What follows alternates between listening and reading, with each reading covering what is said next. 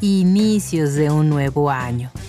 Nuevas promesas con sus amaneceres y la culminación de otro maratón de Guadalupe Reyes.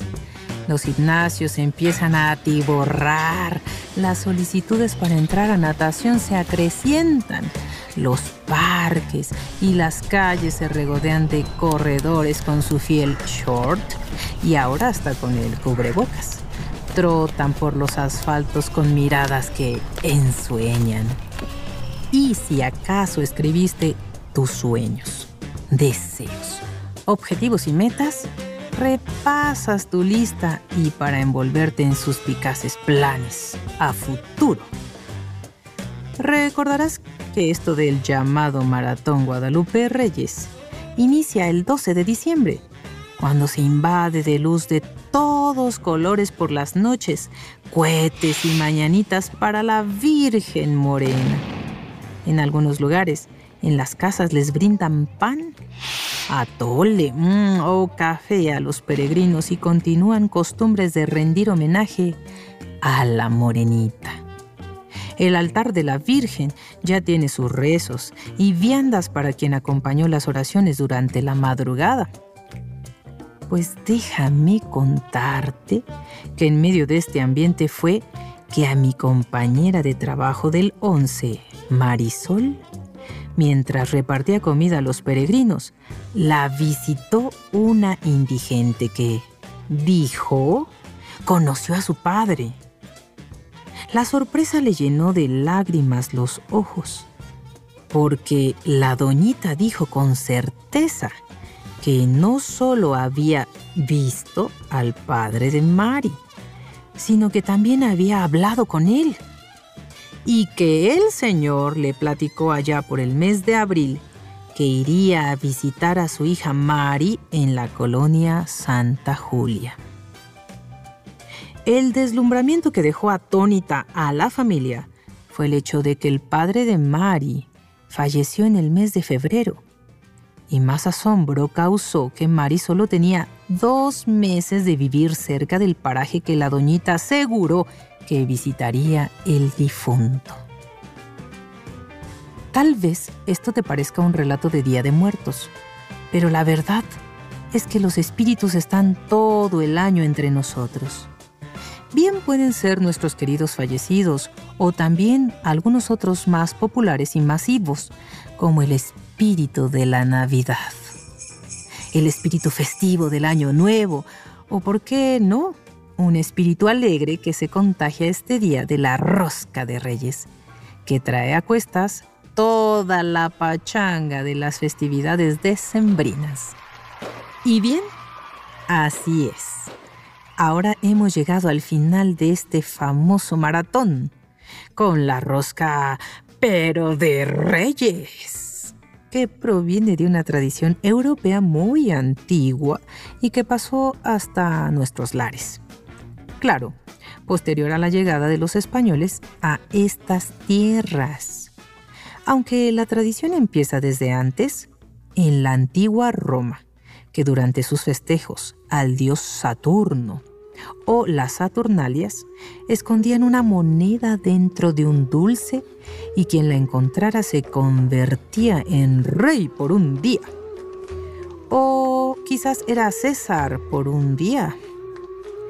El caso es que con el auge del cristianismo se adaptó esta costumbre con un simbolismo distinto y que es el que ha llegado hasta nuestros días. Y sí, como quizás sabrás, esconder un muñequito de plástico en la rosca simboliza la huida que la Sagrada Familia tuvo que hacer cuando el llamado rey Herodes quiso acabar con la vida de Jesús, pues se le había revelado que él sería el próximo rey de Judea y no quiso arriesgar el poder que él tenía. Así es como para salvar al recién nacido niño Dios de la espada de Herodes, lo escondemos en una rosca de pan. Actualmente, quien encuentra al muñequito en la rosca se convierte en su padrino y le toca llevarlo a la iglesia para bendecirlo y hasta ponerle ropita. Todo esto, claro, además de invitar los tamales el día 2 de febrero, Día de la Virgen de la Candelaria.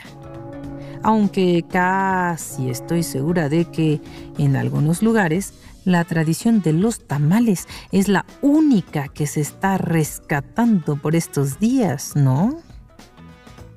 La verdad es que la rosca de reyes no tiene nada de ordinario. Todos hacen fila para llevarse la rosca que porta el nacimiento y ya por estas fechas hay roscas de varios estilos y mmm, sabores. A algunas roscas le ponen hasta crema pastelera, nata o las hacen de pura mantequilla. Cada quien elige, pero a mí me gusta más la tradicional, con sus rajitas de ate, sus frutos secos de higo y, ¿por qué no?, una que otra nuez y pedacitos de naranja.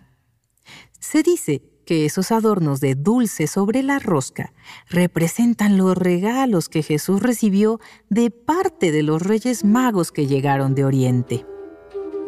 Así que si eres de los que prefieren el trocito cubierto de azúcar, quizás estás comiendo el oro. Con el ate, tal vez la mirra. Y con el higo, a lo mejor el incienso.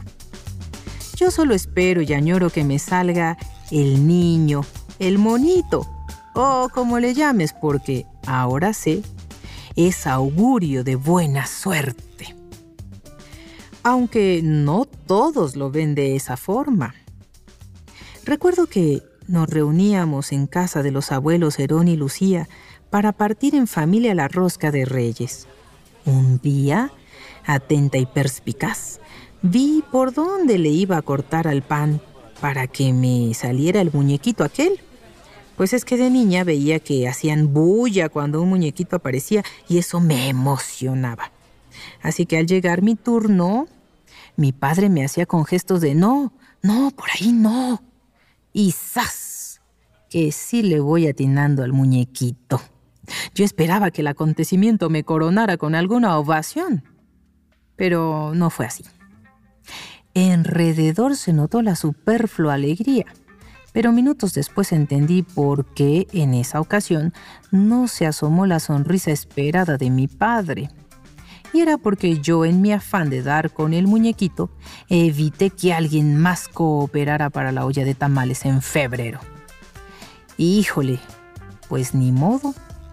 Aunque mi padre también se emocionaba con la partida de la rosca y siempre fue muy compartido y súper dadivoso, esa vez me enseñó aquella lección de que cuando te toca, aunque te quites, por estas fechas también me acuerdo cuando mucha, mucha gente se reunía en el centro para ver la elaboración de la rosca más grande y que rompiera el récord Guinness.